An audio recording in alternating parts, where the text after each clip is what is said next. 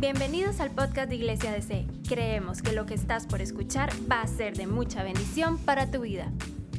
He titulado este mensaje, Te conozco y te amo.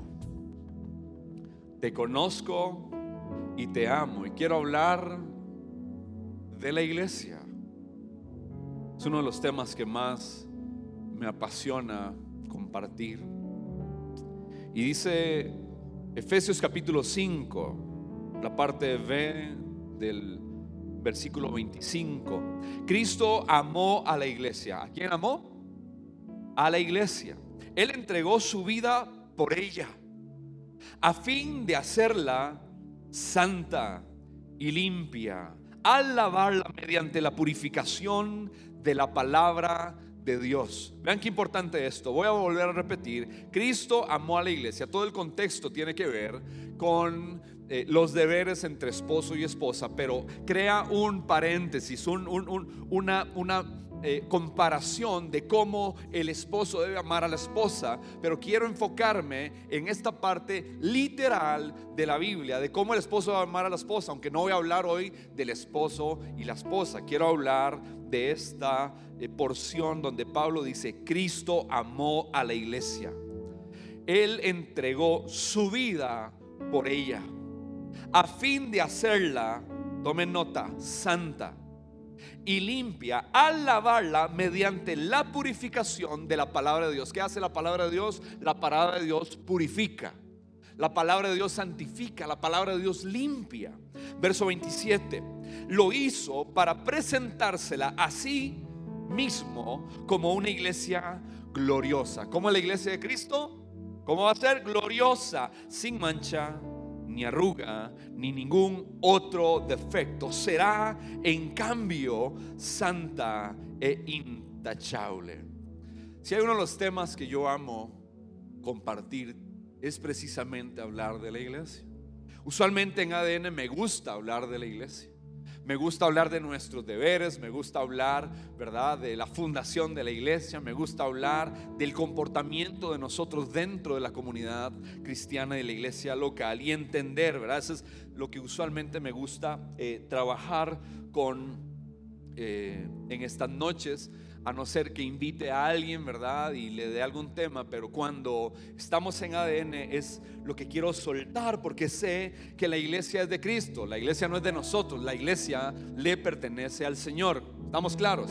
La iglesia es del Señor, la iglesia es el cuerpo del Señor, la iglesia está viva y la iglesia obviamente es una obra constante en construcción. Ahora, cuando meditamos en la iglesia, y empezamos a ver en los pasajes, uno ve a Jesús paseándose en la iglesia.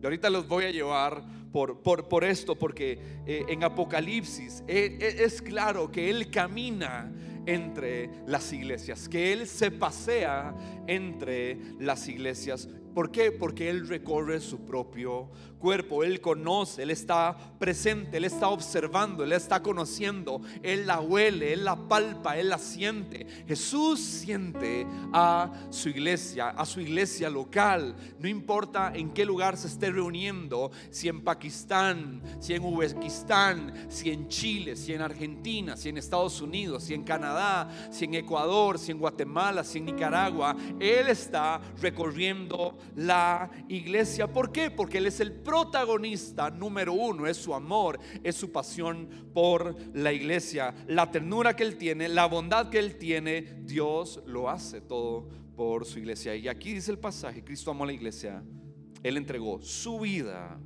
por ella. Entonces cuando uno lee el libro de revelaciones, el libro de Apocalipsis, vemos que la primer serie de las siete cosas, están los sellos, están las copas, están las trompetas, la primer serie que él toca es sobre las siete iglesias. ¿Las siete? ¿Siete? Las siete iglesias, ¿ok? Eso a mí me llama mucho la atención, que es lo primero que él hace. Entonces, hay todo un esquema de descripción con respecto a las iglesias.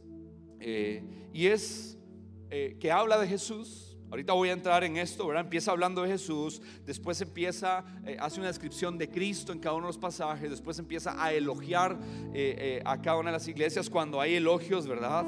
empieza después a criticar, después empieza a dar soluciones con respecto a esto y también después habla de las consecuencias de la desobediencia, pero él no deja de pasearse y termina en cada una de estos mensajes a decir al que venciere al que venciere. Siempre trae esperanza. Pero hay una expresión que ustedes lo van a encontrar a partir de Apocalipsis capítulo 2, que él siempre utiliza y dice, yo conozco.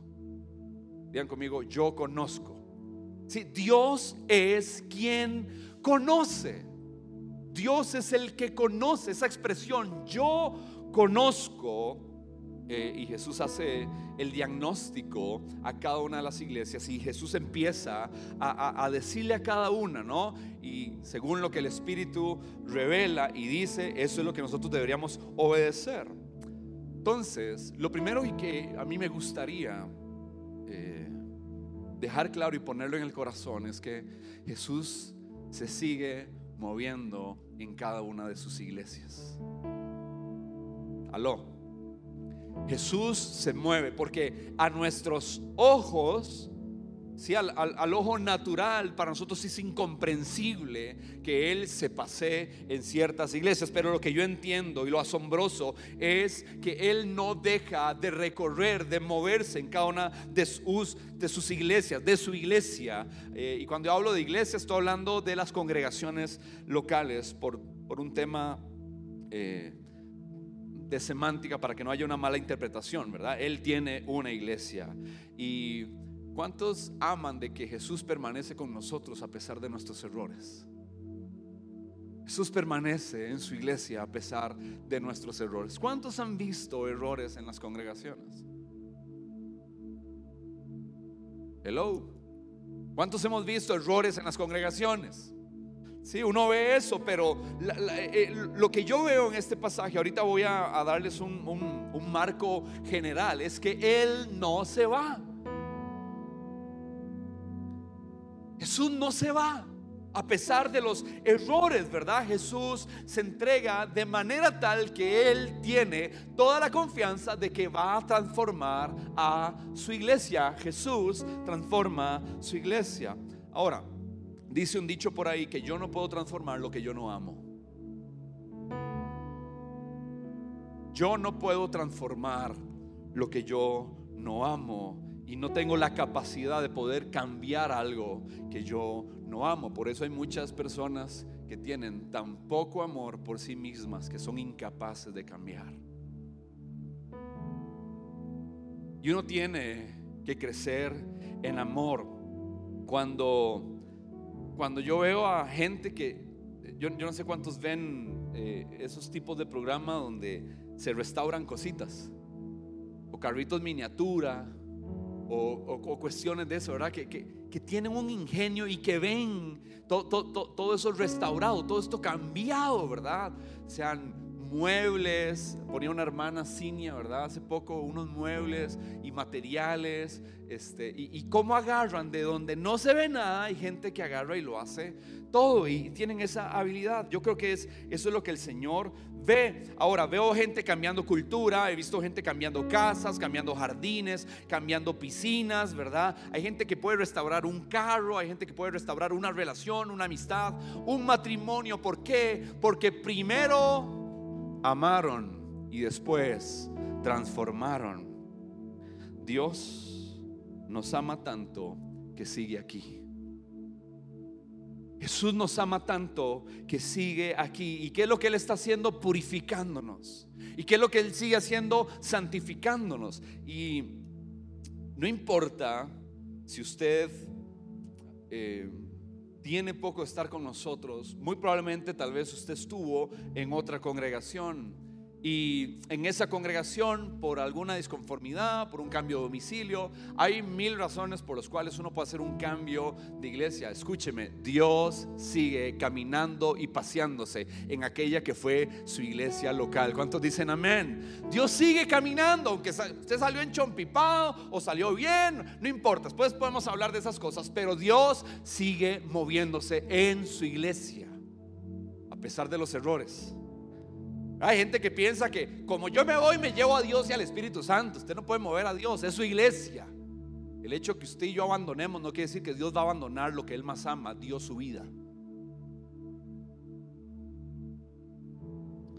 Ahora, podríamos preguntarnos, Jesús, ¿por qué te quedaste? Jesús, ¿por qué te quedas ahí? ¿O por qué te quedas aquí? Y siempre la respuesta va a ser, porque yo soy amor. Jesús es amor. Y cuando vas a, Corintios y, vas a este gran capítulo, ¿verdad? Clímax de la epístola eh, eh, a los Corintios, capítulo 13, vas a encontrar que Él dice que Él todo lo cree, que Él todo lo soporta que Él todo, todo, dice todo, todo lo creo, todo lo espero, todo lo soporto, todo lo sufro, yo el amor, todo. Jesús nunca se mueve de una iglesia local, aunque usted esté inconforme. Él se queda. Él se queda, es su amor, di mi vida. Di mi vida. Y la iglesia no es usted, la iglesia somos todos. Ha andado ahí un, ¿verdad? La iglesia es usted, yo soy la iglesia. No, la iglesia somos todos. La iglesia no funciona de manera individual. La iglesia somos todos. El amor gana. El amor siempre da la victoria. El amor siempre vence. En los tiempos difíciles, el amor gana los tiempos de dificultad, en los tiempos de convulsión interna, amor siempre gana por encima del juicio.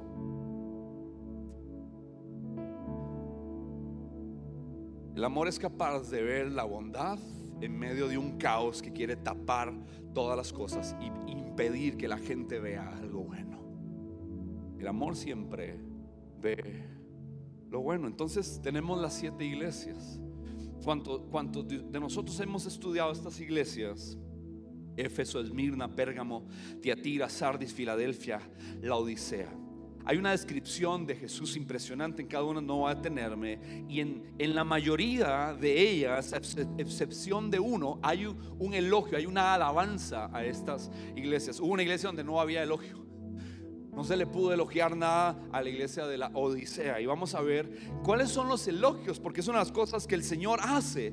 A la de Éfeso le dice, eh, eh, reconozco tu celo por la doctrina y tu paciencia. A Esmirna le dice, eh, espiritualmente son ricos, soportan la persecución. A Pérgamo le dice, retienes el nombre de Cristo, no has renegado de tu fe. A Tiatira le dice, creces en el amor, reflejado en tu obra de servicio. A Sardis le dice, unos pocos se han mantenido puros y leales. A Filadelfia le dice, has guardado la palabra de Dios y soportado con paciencia sin negar el nombre de Dios. En la Odisea no pudo decirle nada bueno. Pero no quiere decir que no le estaba hablando, no quiere decir que estaba recorriendo, no quiere decir que le dio la espalda. El hecho que no pudiera decirle nada bueno no, era por él, era por ellos mismos. ¿Sí? Ahora, las críticas que Jesús le hace a las iglesias, primero las afirma y después les da un leñazo. A Éfeso le dice, perdiste el primer amor. A Esmirna no la critica ni a Filadelfia, pero a Pérgamo le dice, hey, te critico sobre las falsas enseñanzas. A Teatira le dice la falta de discernimiento y que toleras las herejías. A Sardis le dice tus obras son muertas. Y a la Odisea le dice espiritualmente ustedes están ciegos, son desventurados, están desnudos y son unos tibios. Pero a todas les da una solución. Digan conmigo, siempre hay solución. A Éfeso le dice, recuerda y arrepiéntete y haz las primeras obras que hacías al principio. A Esmirna le dice, sé fiel hasta la muerte. A Pérgamo le dice, arrepiéntete. A Tiatira le dice, retén con firmeza la enseñanza y persevera en las obras de Cristo hasta que Él venga. A Sardis le dice, obedece la palabra y arrepiéntete.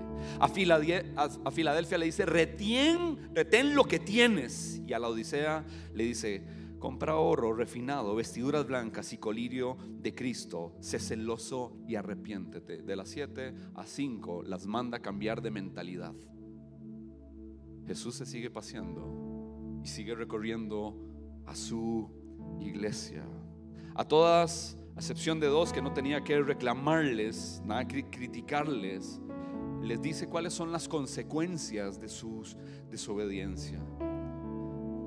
A Éfeso les habla de que el candelero será quitado de su lugar. A Pérgamo le dice, Cristo va a pelear contra ti. Con espada de su boca. A Tiatira le dice, cada uno va a recibir según sus propias obras, los hace responsables. A Sardis, Cristo regresará como un ladrón, te va a agarrar sorprendido. Y a la Odisea le dice, Cristo los va a vomitar de la boca. Pero a todos promete algo. a Éfeso le dice, obviamente si hay solución, lo que hablamos, empieza a dar promesas. Éfeso se le dará a comer del árbol de vida. A Esmirna recibirá la corona de vida y no sufrirá daño de la segunda muerte.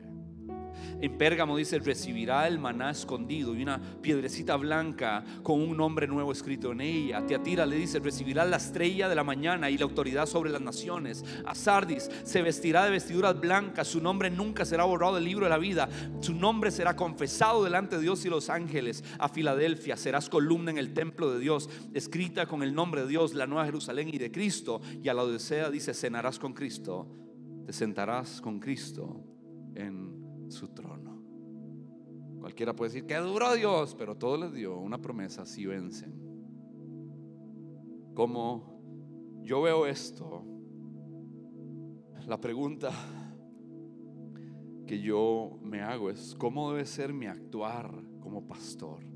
¿Cómo debe ser mi actuar como líder? ¿Cómo debe ser mi actuar como creyente con los demás creyentes? ¿Cómo debo ser? ¿Cómo, cómo debo yo ver la iglesia? ¿Cómo debo yo ver la iglesia? ¿Cómo, qué, es lo primero que yo veo en, una iglesia? ¿Qué es lo primero que usted visualiza en una iglesia cuando llega a ella? ¿Qué es exactamente lo primero que, que salta a tu vista? ¿Qué andas buscando? ¿Mm? ¿Defectos? ¿Virtudes? ¿Pecado? Derrotas o victoria, andas buscando lo feo, andas buscando lo bueno, andas buscando los aciertos o los desaciertos de esa iglesia. Eh,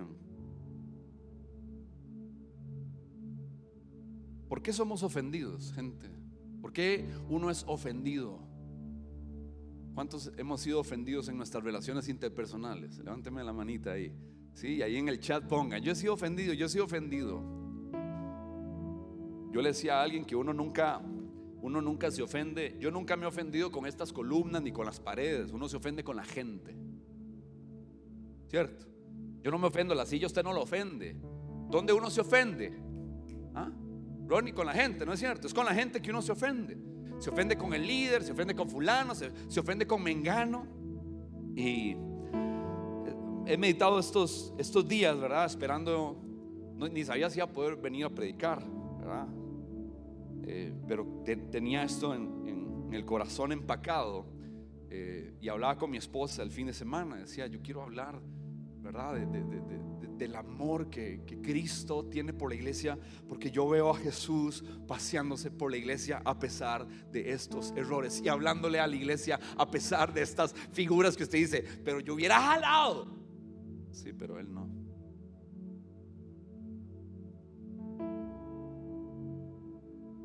¿Qué pasa cuando nosotros somos ofendidos?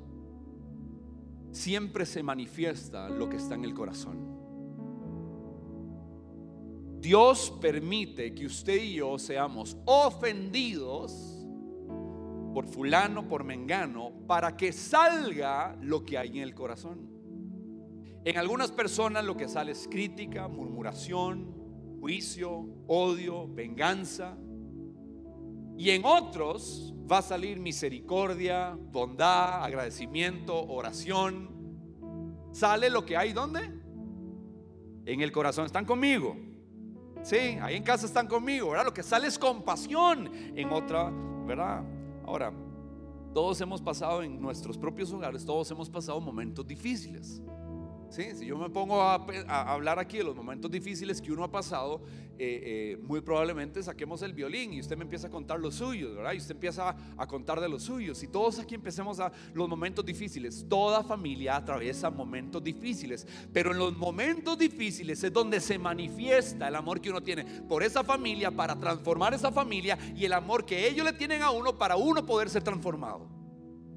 Porque es una colaboración entre cada uno de los miembros de el hogar. Y eso mismo lo que yo he visto en mi hogar y cuando he visto a mi amada esposa levantarme de lo peor, sí, y estar ahí para ver mi transformación y ser testigo y no abandonar, es lo mismo muchas veces que uno necesita trasladar a la casa de Dios. Y ese es Dios. Estoy hablando de los hombres. Diga conmigo, Jesús se mueve en su iglesia. Si usted anda en chompipado, no lo va a ver moverse. Si usted anda en chompipado, amargado ahí, ¿verdad? No lo va a ver moverse. Porque estás con el corazón cerrado. Pero si estás dispuesto, vas a empezar a ver cómo Dios se está moviendo en su generación y en su iglesia, porque Él no abandona. La segunda cosa que quiero ver en Apocalipsis tiene que ver con la imagen. Hay, hay, imágenes que yo acerca de las iglesias. Una de ellas es que somos como vasijas de barro. Esa imagen es real. ¿sí? Pero también eh, aquí en Apocalipsis está la imagen de que las iglesias son candeleros de oro. Si ustedes ven en el capítulo 1, eh, al final, eh, dice, escribe las cosas que has visto y las que son y las que han de ser después de estas. Verso 20. Y el misterio de las siete estrellas que has visto en mi diestra y de los siete candeleros de oro. ¿Candeleros de? Oro. Dice, las siete estrellas son los ángeles de, las siete iglesias.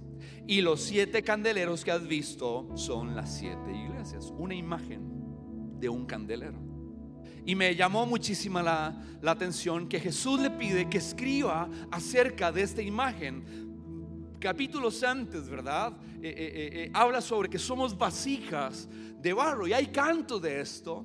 Pero me llama mucho la atención porque los candeleros de oro representa su futuro. El barro representa el presente. Y me gusta que Jesús inspira a través del Espíritu Santo a Juan, allá exiliado en la isla de Patmos, ¿verdad? Está él y dice lo que viste, lo que viste. Cuando viste los candeleros de oro, estás viendo a las siete iglesias. Y cuando habla de ángeles, está hablando de los pastores de esas iglesias. Ahora, yo puedo ver, y aquí es donde quiero poner en práctica lo que estoy viendo. Muchas veces nuestros tratos los unos con los otros está basado en la imagen de vasos de barro y nos menospreciamos, nos maltratamos, no nos creemos, no, no honramos. Yo no sé usted cómo trata, ¿verdad? No es lo mismo tratar un vaso de barro, un, un jarro de loco de esos, ¿verdad? Todos rayados para tomar café que le hagan a uno en la montaña a que le den a uno un vaso de vidrio. Son dos cosas diferentes. Uno los trata de manera diferentes. Y dice que Jesús se pasea y ve a las siete iglesias como candeleros de oro. Nos ve con honra. ¿Qué quiere decir eso? Que Jesús se mueve en su iglesia no por nuestra condición actual, sino porque Él está trabajando, trabajando y trabajando en la transformación. Él te ve purificado y Él te ve sin contaminación. Te ve como un candelero de oro. Así ve Dios a su iglesia. como candeleros de oro. Cuando los ministros estén aquí cantando, ¿cómo están cantando? ¿Viendo vasos de barro o entendiendo que esta adoración sale de una iglesia que va a ser transformada? Cuando hago las cámaras, cuando hago sonido, cuando abro la puerta, cuando tomo nota, cuando sirvo a la iglesia, ¿a quién estoy sirviendo? Y me encanta poder imaginar que el Señor danza no basado en mi presente, que no se pasea y me llama la atención basado solo en mi presente, sino que Él me visualiza en mi destino glorioso y eterno. Esa es la gloria de la cual estamos siendo testigos. ¿Por qué? Porque donde el pueblo de Israel, los judíos, vieron un asesino, Jesús vio un predicador en potencia que hizo más que todos los demás discípulos de Saulo y ahora va a ser Pablo, donde vio un asesino y fugitivo, donde Egipto vio un asesino y fugitivo, Dios vio al libertador de su pueblo. Dios siempre ve gloria donde hay ceniza, donde Dios vio, ¿verdad? Donde todo el mundo vio un cobarde escondido ahí en la cueva golpeando el trigo. Dios vio un, un varón esforzado y valiente, donde todo el mundo menospreció aquel pastorcillo, ¿verdad? Dios vio un rey que se iba a levantar. Dios siempre ve diferente a lo que usted está viendo. Donde usted vio ceniza, Dios vio victoria. Y como Dios ve esta iglesia, es una iglesia llena de poder, llena de victoria. Y la iglesia donde usted viene también va a triunfar porque Dios se pasea en su iglesia. Ame a su iglesia local. Ámela. Tenemos que amar la iglesia local. Tenemos que desarrollar un amor por su iglesia. Por eso no fue casualidad que ahora empezaran con ese cántico nuevo. Señor, haz. Haz lo que quieras. Es tu iglesia, te pertenece. ¿Quién de aquí murió? ¿Quién de aquí derramó algo de sangre? Nadie. Él pagó por cada uno de nosotros. Perdón, hoy ando eh, muy emotivo con esto, porque es su iglesia, le pertenecemos a Él.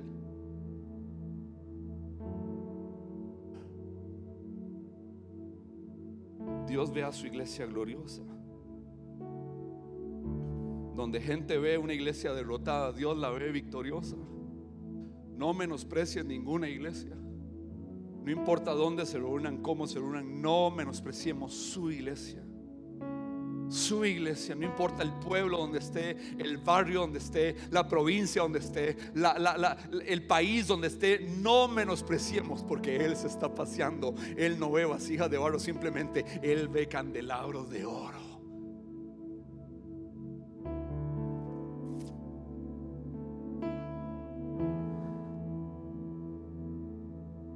Jesús vio a todos estos hombres. ¿Qué piensas cuando Jesús te vuelve a ver. Cuando usted y yo nos relacionamos, cuando usted me ve aquí, ¿usted qué ve? Una cosa lo que usted ve y otra cosa lo que Dios ve. Una cosa es como yo me veo y otra cosa es como me ve el enemigo y me susurra.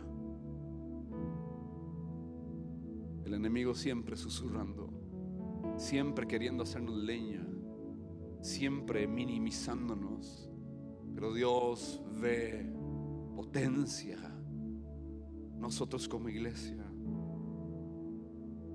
En el camino uno se ensucia, en el camino uno se contamina, pero su iglesia va a ser restaurada. Cristo amó a la iglesia. Él entregó su vida por ella a fin de hacerla santa a fin de hacerla limpia y lavarla por medio de la purificación de la palabra de Dios. Lo hizo, él mismo dice, yo la limpio, yo la lavo, me la voy a presentar, la voy a traer a mí, la me, me voy a desposar. La iglesia lo que está esperando son la ceremonia, pero somos su esposa. Hello, gloriosa sin mancha, sin arruga, sin ningún otro defecto. Será en cambio santa e intachable. Él se pasea en medio de nosotros, no basado en nuestro presente. Porque si fuera eso, no se mueve. Jesús se pasea en medio de nosotros y habita en medio de nosotros, no basado en cómo usted y yo vinimos hoy, ni cómo anda nuestro corazón. Él se pasea aquí porque Él sabe la gloria y de dónde nos va a levantar y de dónde te va a levantar y qué está haciendo y qué está gestando a partir de lo que Él ya pagó en la cruz del Calvario. ¿Cuántos dan gloria al Señor?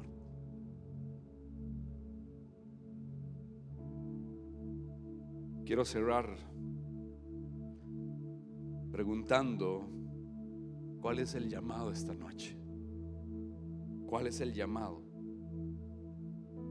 Gálatas 6, versos del 1 al 5. El llamado es a todos los que quieren amar lo que Él ama. Y Gálatas dice, amados hermanos, si otro creyente está dominado por algún pecado, ustedes que son espirituales deberían ayudarlo a volver al camino recto con esta actitud, con ternura y humildad. ¿Cómo lo vamos a llevar al camino con ternura y, y humildad? Y tengan mucho cuidado de no caer ustedes en la misma tentación. Verso 2. Ayúdense a llevar los unos las cargas de los otros y obedezcan de esta manera la ley de Cristo. Si te crees demasiado importante para ayudar a alguien, solo te engañas a ti mismo. No eres tan importante. Pum. Ya conmigo, no soy tan importante. Un ubicatex ahí, ¿verdad? Es una cachetadita. Voy a volver a repetir. Si te crees demasiado importante para ayudar a alguien, solo te engañas a ti mismo. No eres tan importante. Presta mucha atención a tu propio trabajo, porque entonces obtendrás la satisfacción de haber hecho bien tu labor y no tendrás que compararte con nadie. Pues cada uno es responsable de su propia conducta. Cada uno de nosotros sabrá cómo se conduce pero si vemos ¿sí? a alguien dominado por algún pecado, ¿qué es lo que hay que hacer? Con humildad y ternura, ponerlo en el camino de nuevo. No con murmuración, no haciendo leña. Hello, ya viste. Vea esa foto, vio. Como dice, con ternura y humildad. La iglesia no se anda disparando sola. Entonces Dios está purificando a la iglesia, la está perfeccionando, es, perfeccionando, es su amada. Y usted y yo no somos, nosotros somos colaboradores. ¿Cómo? Amando, corrigiendo y disciplinando. Una iglesia saludable es una iglesia que disciplina, una iglesia saludable es una iglesia que ama, una iglesia saludable es una iglesia que corrige. Entonces nosotros guiamos a la iglesia en santidad, en justicia, en rectitud, en misericordia y a ser una iglesia apasionada. ¿Cómo vamos a, ser presentados? Dice la palabra sin mancha, sin arruga y sin contaminación. Entonces, una de las imágenes que yo veo claramente en Jesús es que Él nunca huyó del leproso. Jesús nunca huyó del endemoniado, más bien buscó a los endemoniados en la zona eh, de Gadara. Fue a buscar. Siempre iba a buscar. Jesús no huye donde no, donde no hay belleza. Jesús se acerca donde no hay belleza porque ya su visión es, yo ya te vi completo. Yo ya te vi completa. Yo ya te vi glorificado. Yo ya te vi vestido. Yo ya te vi con lino fino. Yo te vi sentado a la mesa. Yo ya te vi. Y mi llamada atención es, ¿cuál es el llamado? ¿Cómo estás viendo al que está a la par?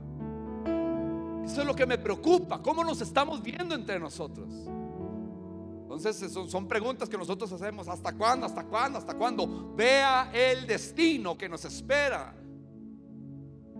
Vea el proceso para llegar a esa belleza por todo lo que tenemos que atravesar. Yo quiero como pastor que nos veamos bellos, que nos veamos hermosos y nos veamos basado en el destino que nos espera para que nuestro trato entre nosotros manifieste a una iglesia gloriosa. Yo escogí el gozo. Si me pongo a ver y usted se pone a ver, todos nos amargamos con nuestras actitudes, malas actitudes, ¿verdad? ¿Cuántos conocen gente pedo así? Levante la mano así. Vieja más peor, ¿verdad? Y ese tipo, es un patán, es un fanfarrón, eso es un juega vivo. Escúcheme, muy probablemente sí. Hay gente que cae mal y hay gente que es fea y es odiosa. Tienen las dos cosas. Fea, y odiosa, ¿verdad? En lugar de equilibrar ahí. Soy, soy, feo, pero voy a hacer buena nota, pura vida, ¿verdad? Y decir, la pinta lo de menos. Sí, quiero que al equipo de alabanza que pase, por favor.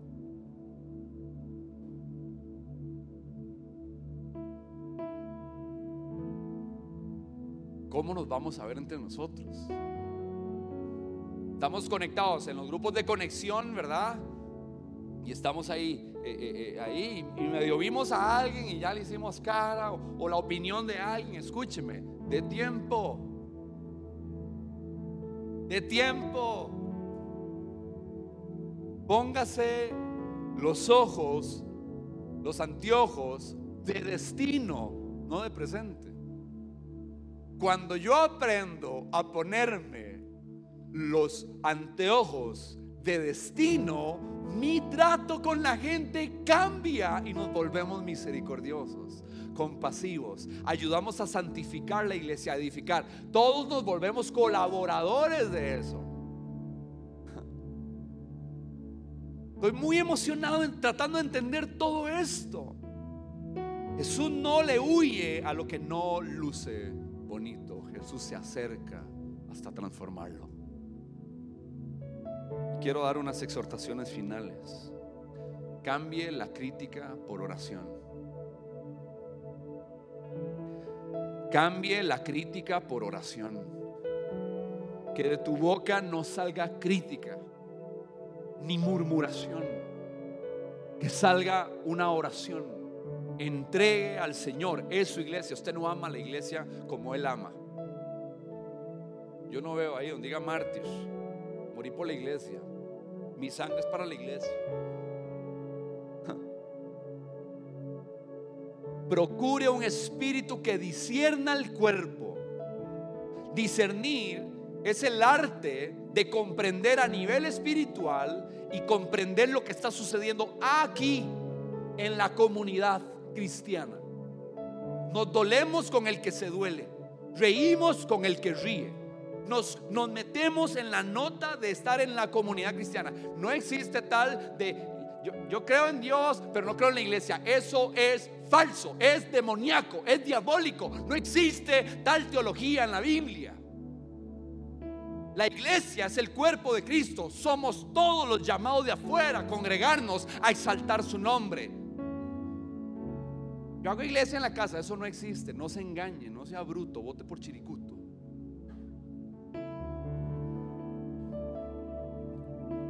La iglesia no es usted. La iglesia somos todos.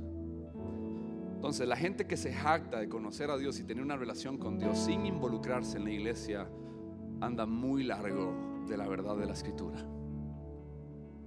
Muy lejos. Tengo que revisar mi corazón. Tengo que revisar mi corazón como decía el pastor Vladimir Rivas una vez nos dijo, ¿verdad? Esos son prótesis, ¿verdad? Y en los primeros leñazos de, de una iglesia son los primeros que salen volando porque no pertenecen al cuerpo. Muy fuerte, pero la verdad.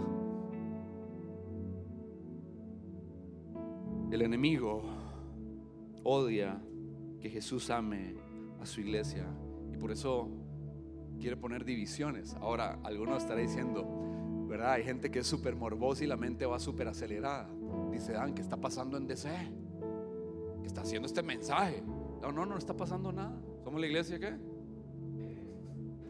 Hay algo que está pasando. ¿Quién, quién se jala una torta? ¿Quién anda ahí? Nadie. Ya vino. Morboso. Usted no sabe que Dios está sacudiendo a su iglesia a nivel mundo. Que la santidad empieza por su casa. Y que Dios nos está llamando a amar lo que Él ama. No a menospreciar lo que Él menosprecia. Voy a abrir mi corazón con algo. Voy a abrir mi corazón con algo. Que la gente es bruta. Con esto de las redes sociales, eh, yo, no sé si esto es muy carnal lo que voy a decir y después ahí cualquiera de mi equipo me corrige si es muy carnal lo que voy a decir. Ustedes me dirán ahí en reunión pastoral.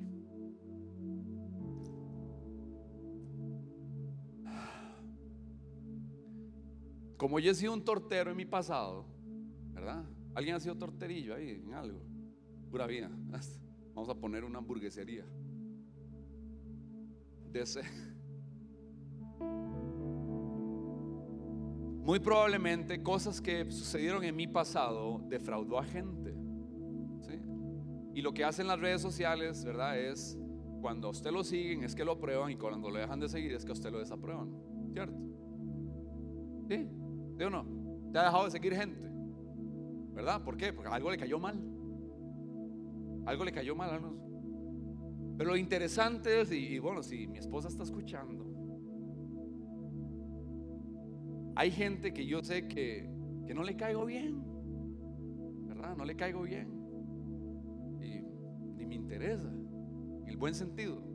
Pero fue gente que en algún momento nos amamos y nos vimos como familia.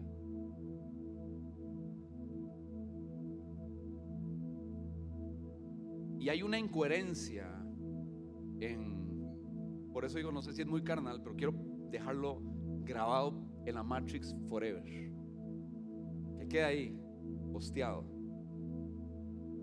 Para mí es incoherente que me menosprecien a mí y acepten a mi esposa. No sé si, ¿verdad? Porque ella y yo somos. Y lo que me hiere a mí va a herir a mi esposa. Y si alguien menosprecia a mi esposa, me va a menospreciar a mí. Uno en las redes sociales se da cuenta de esas cosas y ve incoherencias y ve asuntos sin resolver de la gente con uno. Y lo que yo pienso es de la gente, ahora sí voy a trasladar esa ilustración a la iglesia. Yo no puedo amar a Dios y menospreciar, ni herir, ni lastimar la iglesia.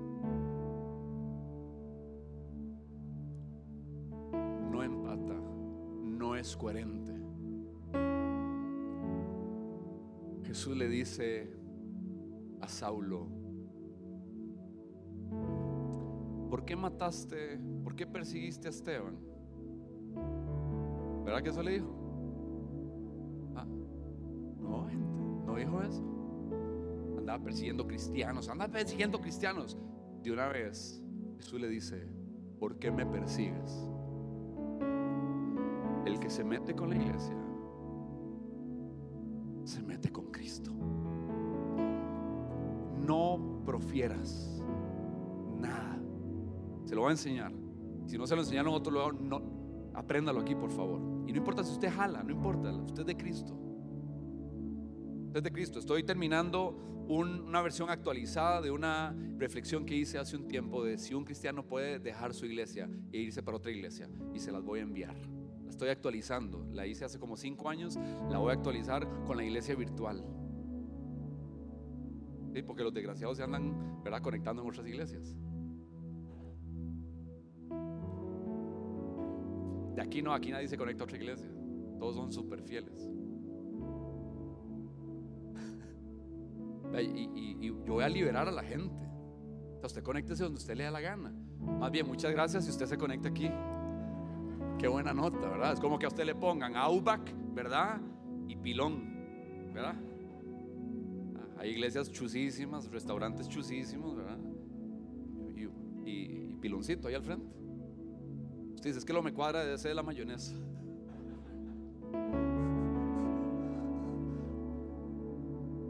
Tiene algo bonito, algo, algo tiene de ser Tuanis.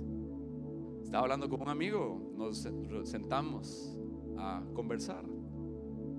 Y él decía, yo no soy de ver reuniones de ninguna otra iglesia, yo no veo reuniones de otras iglesias. Pero vi la de un amigo y algo me inspiró muchísimo y se lo dije en la cara. Me inspiró mucho eso que sucedió. Y ya, yo no ando viendo cultos en otras iglesias, no me interesa. Si ando viendo, me, me comparo y seguro me, me achanto todo. Pero gracias si ustedes están aquí. Gracias si usted se conecta. Porque hay demasiadas opciones. Y la iglesia virtual ya no se va a ir. Eso se queda. Eso se quedó. Y yo sé que hoy le, voy, le estoy hablando a personas y esto se va a reproducir después a otros lados, otras naciones, otros continentes y se comparte. Pero es que esto es del Señor y yo quiero ver, sea presencial o virtual, yo quiero ver la iglesia como Él la ve y verlos a ustedes como Él los ve y que usted me vea como Él me ve. Y el ambiente aquí cambia. Y el ambiente en su iglesia lugar, local cambia. Esa es mi cometido el día de hoy. Me gusta predicar en ADN porque aquí hablamos al chile. ¿Cuánto les gusta que les hablen al chile? El enemigo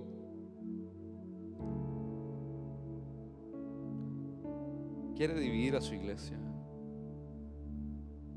Pero yo quiero decirte que Dios te tiene aquí no para traer muerte.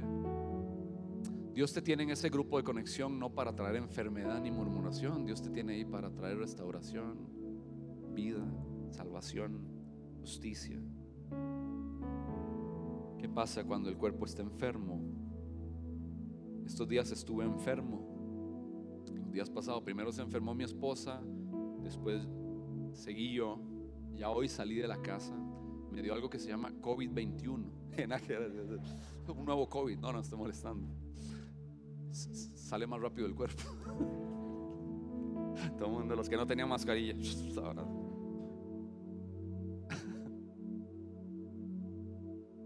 Y vi a mis hijos y vi a mi esposa atendiéndome, cuidándome y sosteniéndome. ¿Qué hace cuando el cuerpo está enfermo? ¿Qué se hace cuando el cuerpo se siente enfermo? Nos cuidamos. Hello. Nos atendemos y nos sostenemos para que no haya caídas. ¿Somos la iglesia? No les escucho. ¿Somos la iglesia?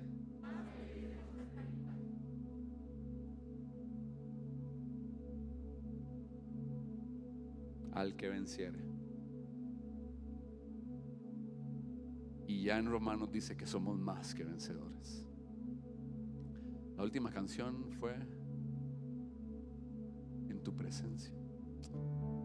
Quisiera que nada más nos dispongamos para cerrar esta noche. Gracias por escucharnos. No olvides compartir este mensaje. Para más contenido e información sobre Iglesia DC, puedes visitar nuestro sitio web iglesiadc.com.